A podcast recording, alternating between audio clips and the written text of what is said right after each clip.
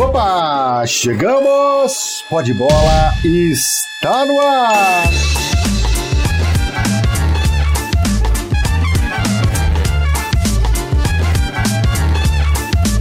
Um grande abraço para você que se liga aqui no site O Esportista com uma cobertura diferente do seu clube de coração. Seja muito bem-vindo. Já abro o nosso pó de bola desta semana com o convite para você acessar aí o portal oesportista.com e ficar sabendo tudo profundamente sobre o que acontece com o Corinthians, com o São Paulo, com o Palmeiras e também com o Santos. Um portal com muitas matérias de texto é, feitas especialmente para você. E lembrando que também em podcasts, né? Além do Pod Bola que você já está acostumado, semanalmente também tem os, os pods direcionados a cada clube. Tem o poderoso pod com o Rafael Prado para falar sobre o Corinthians, tem o Voz Tricolor com o Rogério Barolo que fala sobre o São Paulo, tem o Cast Rei é o Cast Rei com o Paulinho Amaral, meu amigo Paulinho Amaral, para falar sobre o Santos e também o Porcast Uhul! com o Leandro Boldaquian, que fala exclusivamente sobre o Palmeiras. Toda semana um, um podcast, um episódio novo e diferente de cada um deles. E aqui, claro, o Pode Bola que você já está acostumado. Comigo, Fábio Salomão, hoje para a gente falar um pouco mais da final do Campeonato Paulista, que está por vir a grande final, né? O jogo decisivo em Itaquera, Corinthians e São Paulo. E também, claro, a gente atualiza um pouco, fala um pouco mais sobre Palmeiras e Santos. Aliás, Palmeiras teve uma semana livre, tudo tranquilo, tudo maravilhoso. Semana que vem tem jogo pela Libertadores da América. Palmeiras enfrenta o Melgar na próxima semana. Enfim, vamos ver como é que está se comportando o Palmeiras nessa semana. O Santos teve a Copa do Brasil, é assunto para a gente falar aqui também da grande, maravilhosa, espetacular vitória do Santos por 2 a 0 contra o Vasco, que dá um passo enorme aí a classificação para a próxima fase da Copa do Brasil. Tá certo? Eu sou o Fábio Salomão e este é o seu, é o nosso Pode Bola.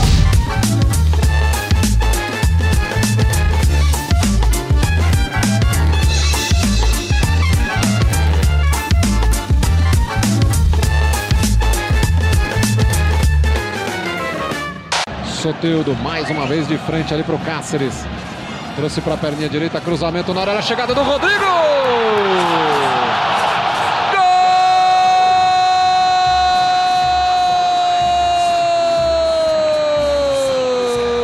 Mota trouxe para a perna direita, fez a fita, batida!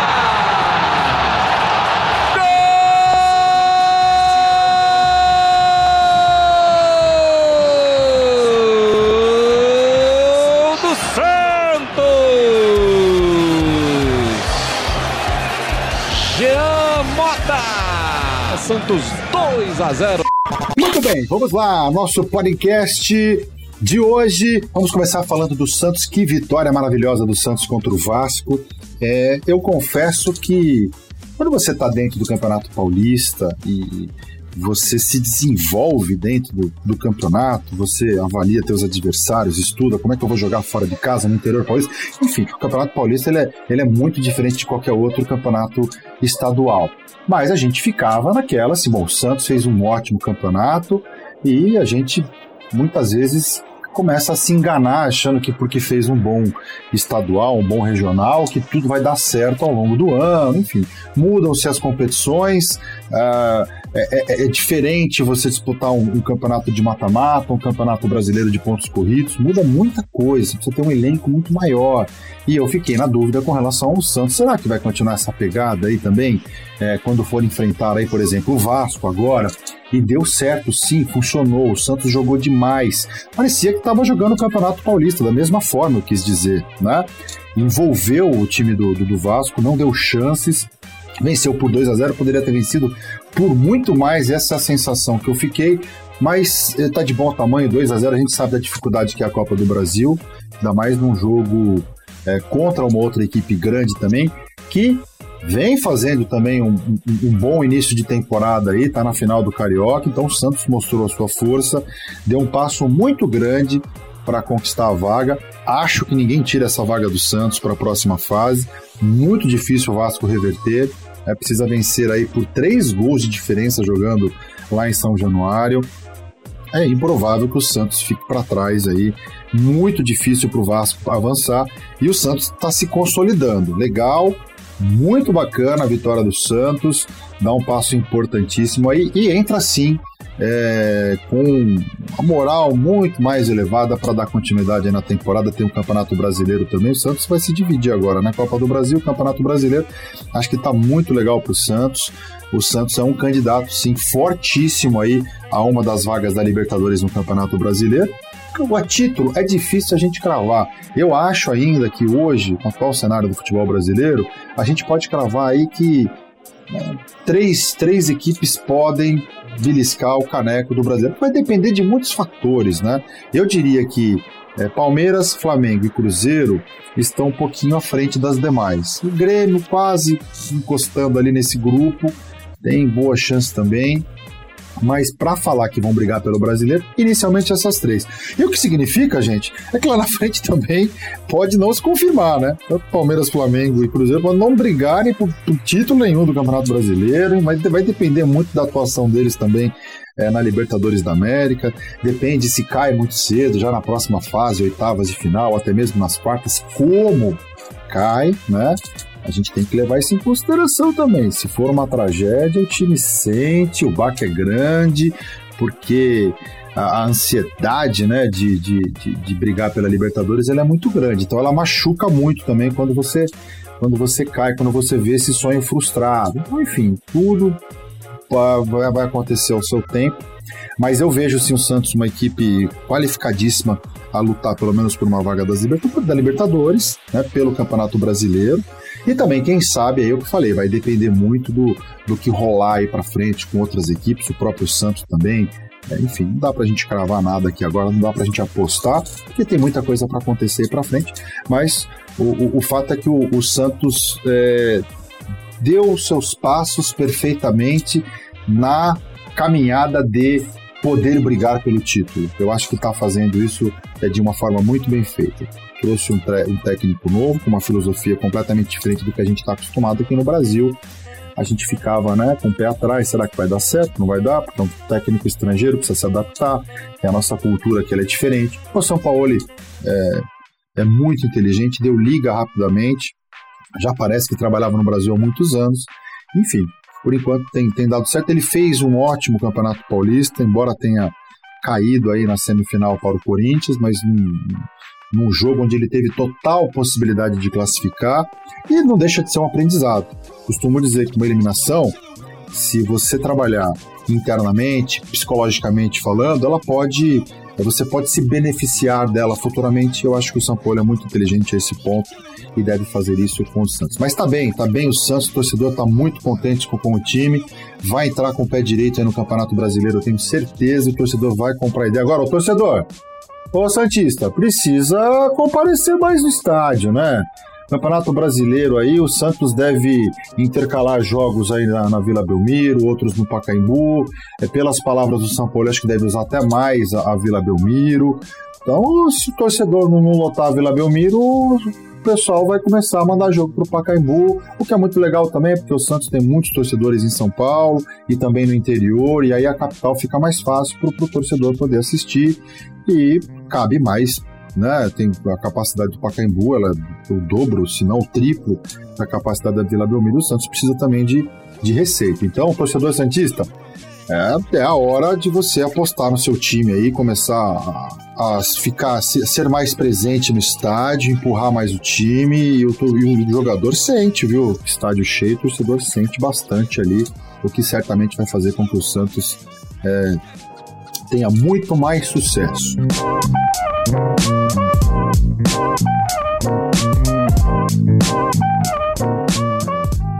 Vou falar do Palmeiras. O Palmeiras teve a semana livre, duas semanas praticamente, né, sem jogar. É, tem, o Felipão teve toda essa semana para trabalhar. O, o, Palmeiras, neste momento, se dedica exclusivamente a Libertadores da América. Ah, tá muito tranquilo no seu grupo, tá indo para a quinta rodada agora. É o segundo colocado, é verdade. O São Lourenço está com 10 pontos, né? Estão com 11 pontos. São Lourenço o Palmeiras, se não me engano, tem 10 pontos. São, são três, são quatro jogos. Três vitórias, uma derrota. Nove pontos o Palmeiras, dez pontos o São Lourenço, que tem três vitórias e um empate. Vitória, inclusive, contra o Palmeiras lá na Argentina. Mas o Palmeiras está tranquilo, até porque o Melgar, que é o terceiro colocado do grupo, é apenas quatro pontos. Então, o Palmeiras, para ficar fora da próxima fase, só um desastre, né?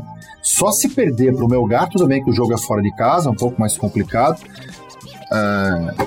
O jogo vai ser no Peru, mas o Palmeiras, para ficar fora, né? Eu acho que torcedor nenhum nem conta com essa possibilidade. Eu também acho que o Palmeiras já se classificou, mas a efeito matemático da coisa, o Palmeiras precisa pelo menos de um empate nesta quarta-feira, na próxima quarta-feira, melhor dizendo, contra o Melgar para poder se consolidar aí como um classificado. E aí vai brigar na última rodada com o São Lourenço, jogo em São Paulo, no Allianz Parque, para definir aí o primeiro colocado, enfim, que pode melhorar a situação de pontuação aí para a próxima fase. É sempre importante é, terminar em primeiro, é bacana, é legal, mas o importante mesmo é você se classificar ali, tá no bololô final ali pro, pro, pro Palmeiras, eu acho que esse é o ideal.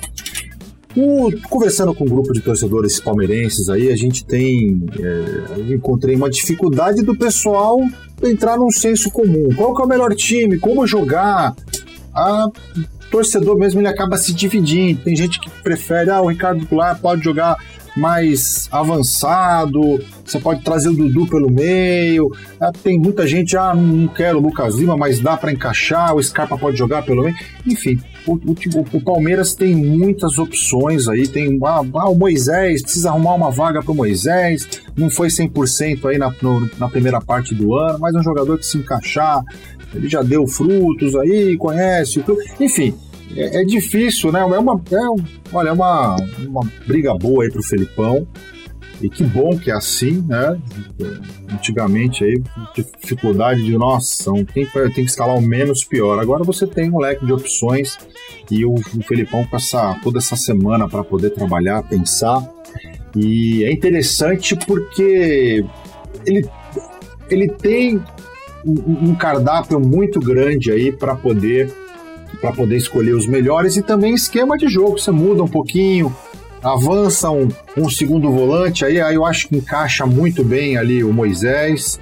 Acho que o primeiro volante, o Felipe Melo, não dá para mexer. Você tem ali o Thiago Santos para substituir uma necessidade. Dali para frente, né, os outros cinco jogadores, dá para fazer, dá para mudar bastante, dependendo do, do tipo de jogo, como que joga o adversário, é em casa, é fora de casa dá para você é, mexer bastante no time, elenco tem para isso.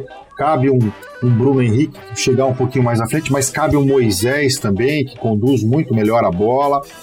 É, você perde talvez no arremate de longa distância. O Bruno Henrique ele é muito importante nisso também, porque ele bate muito bem de fora da área. E às vezes o Palmeiras pega um adversário muito fechado, que não dá opções de infiltração, então o chute de longa distância passa a ser muito importante. Então é isso que eu tenho certeza que o Felipão avalia avalia bastante isso daí. Mas, é, no que diz respeito à construção de jogada, infiltração, quebra de linhas, aí você, você consegue abrir mão de um Bruno Henrique, jogar com o Moisés, que também protege ali o meio de campo, mas também é um cara da articulação, dá para colocar ele lado a lado com o Ricardo Goulart, o time vai ficar bem ofensivo, e aí nas pontas você tem habilidade, velocidade de um lado com o Dudu, o, o Scarpa, que é um jogador que talvez não tenha velocidade né, no, no no confronto, mas é um cara que tem o drible por dentro também, e é importante você ter isso, um cara que compacta mais, e lá na frente um centroavante para quando essa bola chegar, chegar com qualidade e você ter um, um, um bom centroavante ali também faz toda a diferença. Mas é legal, o Palmeiras tem, tem algumas opções, algumas possibilidades para mudar esquema, quebrar linhas, né? É, de repente, ah, por que não pensar em se defender num determinado jogo? né? Como esse, por exemplo, é, contra o São Lourenço da gente. Você sabe que o adversário vai se expor, vai para cima. E, você, e o antídoto não é o, o futebol, né? A, a, tática reversa. Não, vamos marcar os caras lá na frente. Não, o Palmeiras tem, tem, tem boa defesa, tem uma, uma movimentação tática atrás é, interessante também. Dá para apostar também, se defender um pouquinho, para abrir espaço no campo ofensivo. Se atrai o adversário para o seu campo. Né? Por mais que, por, por, melhor que seja o time, acho que tem jogo que você pode pensar também defensivamente. Acho que até deve o Palmeiras, acho que muitas vezes até facilita um pouco para abrir espaço atrás, porque se você quiser jogar muito à frente, você se expõe, fica lá no campo do, do adversário, adversário fechadinho, e você não consegue jogar. Então, o Felipão poderia, sim, na minha opinião, pensar em algumas situações, até porque quando afunilar a Libertadores da América aí, o Palmeiras vai fazer jogos dificílimos fora de, fora de casa.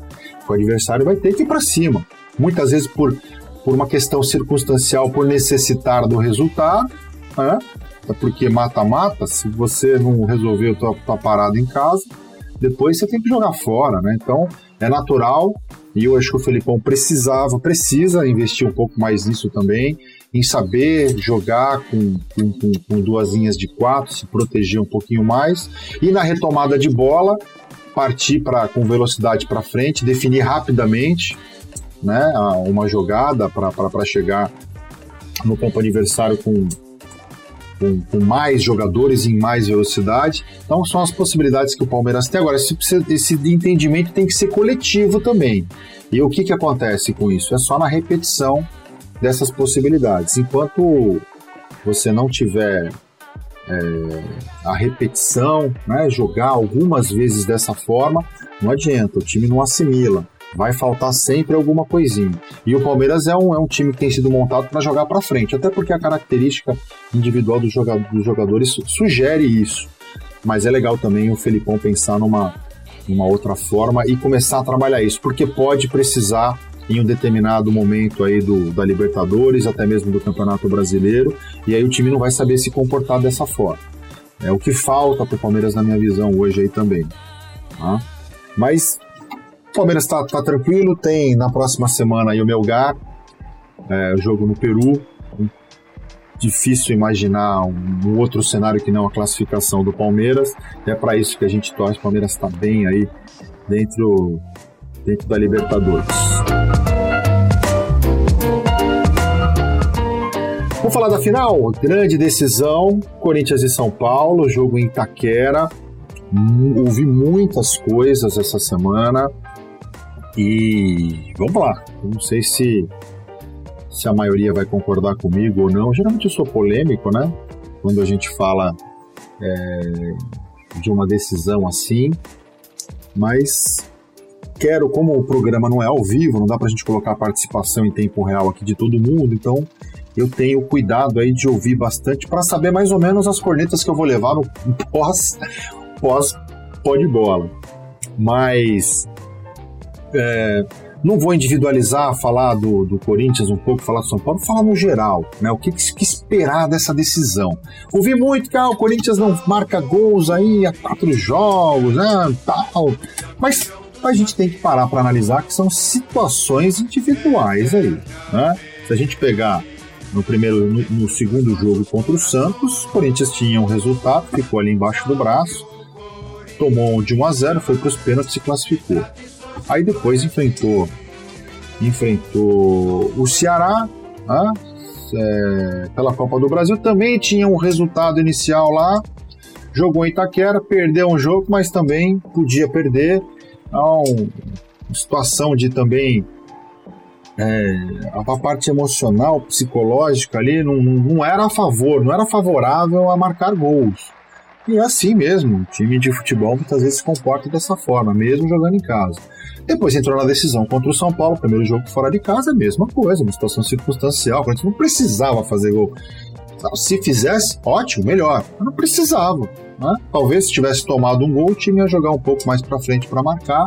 Acho até que melhorou a, a, postura por jogar fora de casa da forma como foi contra o Santos, que jogou muito mal, era só chutão. O time não conseguiu sair do seu campo de jogo.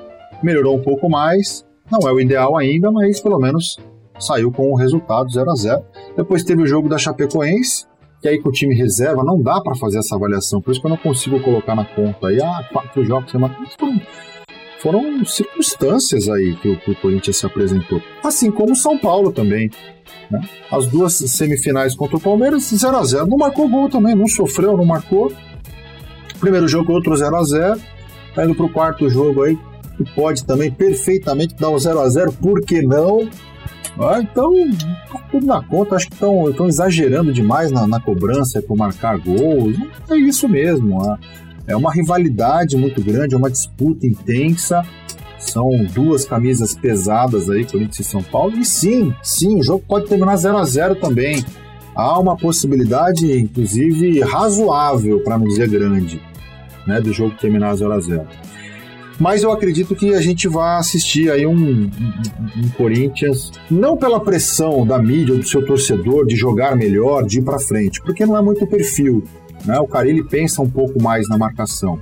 Mas até por jogar em casa, é natural que o Corinthians coloque aí a sua, as suas linhas um pouco mais avançada para deixar o São Paulo lá dentro do seu campo e poder jogar um pouco mais com a posse de bola. Acho, acho que isso pode acontecer. Agora é evidente que o Cuca vai preparar algo é, diferente também para não ter essa pressão e para tentar surpreender. E aí, por isso que o jogo vai ficar, eu tenho certeza que vai ser um grande jogo em Itaquera. E a escalação, hein? Difícil, olha, olha. Ultimamente a gente olhava para o Corinthians e a gente sabia quem que ia para o campo. E agora a gente não tem essa certeza, porque o, o Carilli talvez até uma, uma mudança de postura dele é justamente essa, é ter um, um leque de opções diferenciado. Apesar que acho que 80, 90% do time a gente sabe qual vai ser, mas agora até mesmo sem o Júnior Urso pode mudar um pouco. É, será que o Wagner Love vai pro jogo? Eu acho que vai, porque é jogo diferente, é jogo para você para você impor, né, um ritmo, para você articular mais do que se defender. É, então eu acho que o Wagner Love deve, deve estar em campo. E quem que vai ser o substituto do Urso? Né? No primeiro jogo ele optou pelo Richard, é, até para manter a característica. E tem a possibilidade do Ramiro também, que jogou na, na, na, na vaga do, do Love do Pedrinho ali no primeiro jogo. Foi uma, uma ideia diria que ousada do Carilli, ousada não, mas diria que diferente, que ninguém esperava, né? Porque perguntar para 20 cronistas aí, 100 torcedores, qual a chance do Ramiro jogar? Acho que ninguém falaria no Ramiro, escalar vários times aí. E ele, ele ousou ali, na, na minha opinião. E aí falar se ele jogou bem ou mal, cumpriu a função. E, e vale lembrar também que o Ramiro tá sem ritmo, né? Jogou muito pouco na temporada. Então, acho que ele ele contribuiu ele contribuiu de forma positiva para o time. Não sei, não sei se para a grande final o Ramiro será escalado. Acho até que deveria.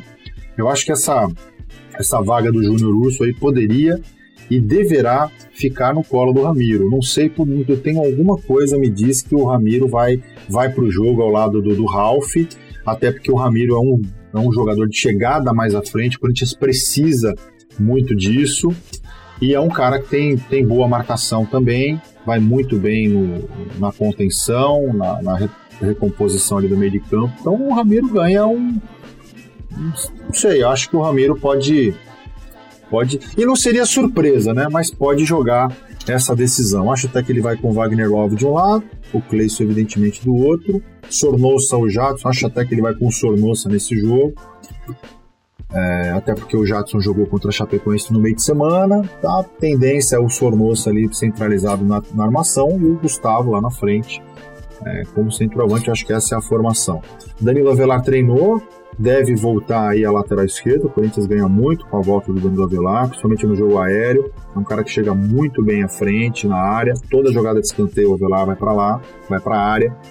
E o time fica muito mais mais perigoso. E também o Danilo Avelar também defende muito bem. O Carlos Augusto, menino que veio da base, nunca comprometeu. E ele já entrou em cada fria, já entrou em, em, em muitos jogos importantes e tem dado o recado. Mas está cru ainda, né? Falta ritmo, falta entrosamento com, com o time principal. Apesar de que ele vem desde a categoria de base do Corinthians, e mesmo na categoria de base há uma repetição, né? a tentativa de se jogar como o profissional joga. Para o menino, quando chegar no profissional, não estranhar muito, pelo menos, a formatação tática. Então, isso é, um, é algo que acontece no Corinthians há muito tempo. Se você pegar o time sub-20 do Corinthians, e agora vai ter o sub-23, né? É, eles jogam de forma muito parecida com o profissional, é um espelho né, do que o Carilli faz em cima. Agora o Coelho no sub-20 aí vai, é, com a saída do Barroca, né, o, o Coelho deverá fazer também. Então, o Carlos Augusto ali, quando precisou, não comprometeu. Um jogador de muita força, um jogador que tem muita moral lá na, na base corintiana e vem sempre que é convocado para a seleção brasileira. É um dos melhores aí na posição da sua idade, então vai chegar com muita força aí também. É, com a possibilidade até de, de ser o, o lateral esquerdo titular, né? Porque o Danilo Avelar não tem a situação ainda definida aí para o restante da temporada. É, o empréstimo dele vence agora no final do, do, no meio do ano, melhor dizendo, e aí o Corinthians tem uma negociação, não é uma coisa fácil, porque ah, veio com um passe fixado num valor alto, enfim, vamos ver como é que vai, o Corinthians vai resolver. Com relação ao São Paulo também, é, o São Paulo tem jogado ali com o Luan como volante, que é muito bom, uma surpresa, uma grata surpresa para o futebol brasileiro.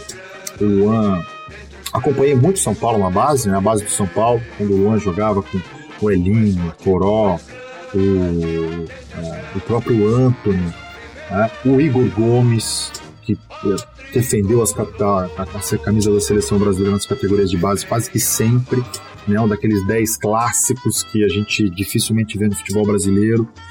Então o time do São Paulo é muito. Mas tá cru ainda, né? A molecada para jogar no profissional, ah, tem a vontade, tem a explosão, tem a energia, a velocidade, aquela história toda é muito bom. É muito bom, mas num jogo que pega de decisão, é, muitas vezes, não, não significa 100%, mas muitas vezes vai faltar ali, né?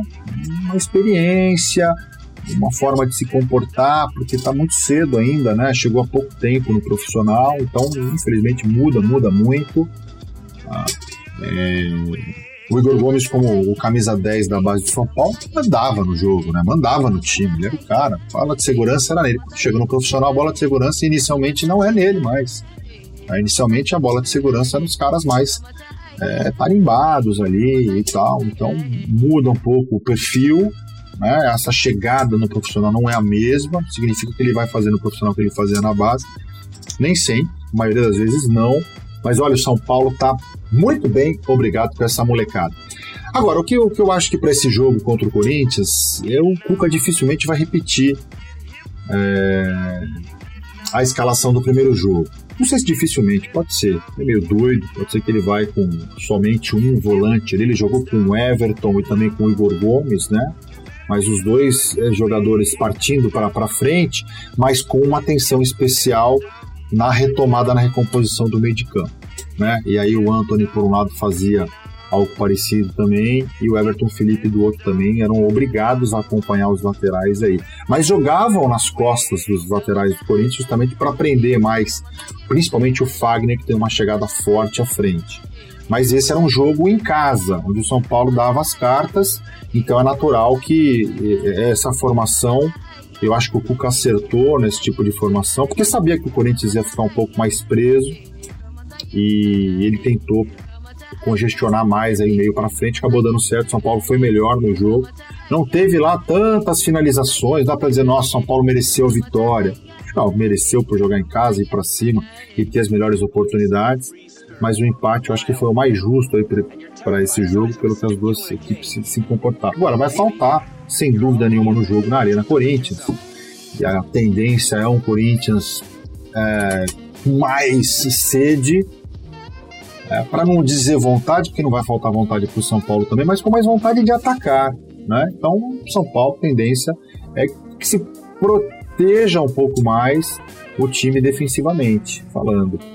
E aí vai faltar um segundo volante. Hoje o que é o Luan e mais quem? E aí, torcedor de São Paulo, me ajuda aí. Quem que dá para escalar do lado ali para dar uma reforçar? Não dá, não dá para jogar com quatro jogadores avançados ali, né? É, Everton, Igor Gomes, vai faltar um segundo volante ali, um cara de marcação, que até pouco tempo atrás era o Hudson. Mas o Hudson está consolidado ali na lateral direita, e dificilmente vai, vai sair dali, que acho que até daria, né? Porque tem o Igor Vinícius, tem também é o Bruno Pérez, por que não, para jogar ali, você desloca o Hudson para reforçar essa marcação no meio, é um, é um cara que é líder, tá muito tempo no São Paulo, tá totalmente acostumado, e é um dos melhores jogadores hoje da equipe, né? Então é, tem essa possibilidade. Jusilei, eu acho que é, precisa de muito muito mais ainda o Jusilei para não dá agora para você. Apostar no Jusilei acho que seria seria fazer uma, uma aposta aí não é a hora ainda né? O Jusilei precisava investir no futebol dele de repente no Campeonato Brasileiro em determinados jogos para que ele ganhasse aí é, mais confiança. Essa reta final acho que não é para o Jusilei ah, mas tem a possibilidade do Hudson Liseiro dificilmente vai para o jogo seria o cara né vai jogar do lado ali do, do, do Luan. É, ou o Hernanes, o Hernanes não adianta. Acho improvável o Hernanes jogar uh, os 90 minutos. Ele deve ficar como opção também para o segundo tempo. Né? É, não imagino aí que ele, ele será utilizado neste, neste primeiro, no primeiro tempo, a partir do primeiro tempo. Mas é uma arma importante aí para o segundo tempo, o Hernanes, dependendo de como tiver a partida. Mas é isso, não sei. Acho que o Cuca deve mexer na estrutura tática do São Paulo. Acho arriscado jogar só com o Luan ali pelo meio. Por mais que você dê função defensiva para outro jogador qualquer que não seja ali, você vai estar tá improvisando. E numa final é complicado. Tá? Porque se, é, se toma um gol ali, muda completamente o cenário do jogo. O Corinthians ele é muito forte com placar favorável e eu acho que o Cuca vai, vai avaliar essas situações aí também, tenho certeza. Mas não sei. As duas equipes, eu não consigo escalar agora, não. Eu posso dar um palpite. Mas ter a certeza do que, que vai acontecer no jogo, como a gente poderia prever em, em outras situações, em outras épocas aí, as duas equipes eu acho que vão com. É, não, não tem uma formação agora, pronta aqui, né? O São Paulo, a tendência aqui, eu não sei, eu, eu, eu no lugar do Cuca ali, colocaria o Hudson no meio e o Igor Vinícius do lado direito, ou até mesmo o Bruno Pérez. Eu acho que é jogo para se pensar mais defensivamente. Né? Até porque, ah, mas e aí, toma o gol, precisa ir para cima, tá com o time postado na defesa. Não necessariamente, porque o Hudson chega bem à frente. Né? Dá para você soltar o time também com, com o Hudson fazendo essa, essa função do, do Everton ou do, do, do Everton Felipe do Igor Gomes, melhor dizendo, jogando um pouquinho mais à frente naquela linha ali. Até porque o Corinthians, se fizer um gol no primeiro tempo, seja lá, se fizer um gol primeiro, vai dar essa, essa opção, vai dar essa possibilidade. Né? E se o São Paulo fizer um gol, o Corinthians será muito mais agressivo do que de costume, né? Vai ter que a, a, abrir mão do sistema de defesa e muitas vezes o Carilli tira o segundo volante para colocar um cara mais de frente para se expõe mesmo o time, vai deixar deixa ali geralmente o, o Ralph com os dois zagueiros e a, avanços laterais, e aí o São Paulo nessa com essa formatação vai sofrer muito mais. Então, praticar um time mais equilibrado, ele precisa entrar com um segundo volante aí de, de marcação e que saiba sair para o jogo. Esse cara é o Hudson que está deslocado na direita, não sei o que o Cuca vai, vai pensar a respeito. E do lado do Corinthians também, ah, com a ausência aí do Júnior Urso, vai fazer muita falta para o Corinthians, mas eu acho, eu tenho a sensação de que o Ramiro vai, vai ocupar essa função agora aí, o Richard né, deverá ficar no banco, mas pode jogar o Richard, eu acho, eu faria isso, e acho até que o Carilli vai fazer, vai colocar o Ramiro, vai deixar o Wagner Love na direita, o Cleison na esquerda e o Gustavo centralizado com o Sornosa ali, né, pelo meio na articulação, é, me parece que esse é o desenho do Corinthians. Mas como eu disse, né? Antigamente a gente conseguia. Antigamente, ano passado, a gente conseguia prever muito mais esses times aí. Esse, para essa decisão, que legal. É, mostra também uma evolução das duas equipes, apostando aí nos seus elencos. Eu acho que faz muito bem, faz muito bem para o futebol paulista. A gente falou há pouco aí do Palmeiras também com a mesma possibilidade, né, de, de mudança de, estratégia dentro do mesmo jogo, uma variação, mudança de variação tática, o time saber jogar em mais de uma formação. Eu acho isso super positivo, porque dá para você se adaptar e, ou se adequar, melhor dizendo, para cada situação de jogo, né? Seja um mata-mata, um jogo na casa do adversário. Eu acho que ganha muito o futebol paulista com, com esses estilos aí, tanto Corinthians quanto São Paulo também podendo e, e não ser previsíveis. Eu acho que isso é muito legal.